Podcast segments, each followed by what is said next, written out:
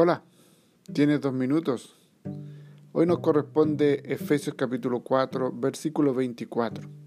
Y vestidos del nuevo hombre creado según Dios, en la justicia y santidad de la verdad.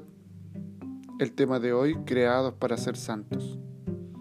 Hola, reverendo. Así me saluda siempre Raimundo, aunque yo era lo suficientemente joven como para ser su nieto. Es un título de respeto y honor para mi rol como ministro, un representante de Cristo. La perspectiva de aquel anciano se basa en una verdad importante, que la iglesia es santa y sus líderes han sido comisionados para servir a la iglesia con honor a Cristo. Como leemos en Efesios, todos los creyentes son creados a imagen de Dios en verdadera justicia y santidad.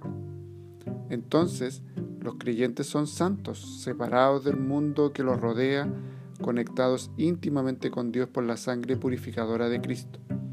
Pablo hizo un llamado a los creyentes en Éfeso para que fuesen santos, apartándose de la impiedad y la inmoralidad de su entorno cultural. Deberían vivir la vocación que habían recibido de Dios. ¿Vive la iglesia siempre de esta manera?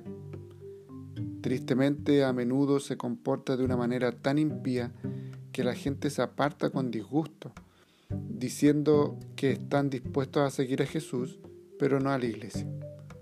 Raimundo me hace recordar que la verdadera iglesia siempre vivirá en santidad por la sangre purificadora de Cristo. A pesar de que está llena de gente pecadora, la iglesia es santa en Cristo. Nuestra conexión a Cristo nos define más que nuestro pecado. Oremos. Ayúdanos a vivir dignos del nombre que Cristo ha ganado para nosotros. Oh Dios, en Cristo somos santos.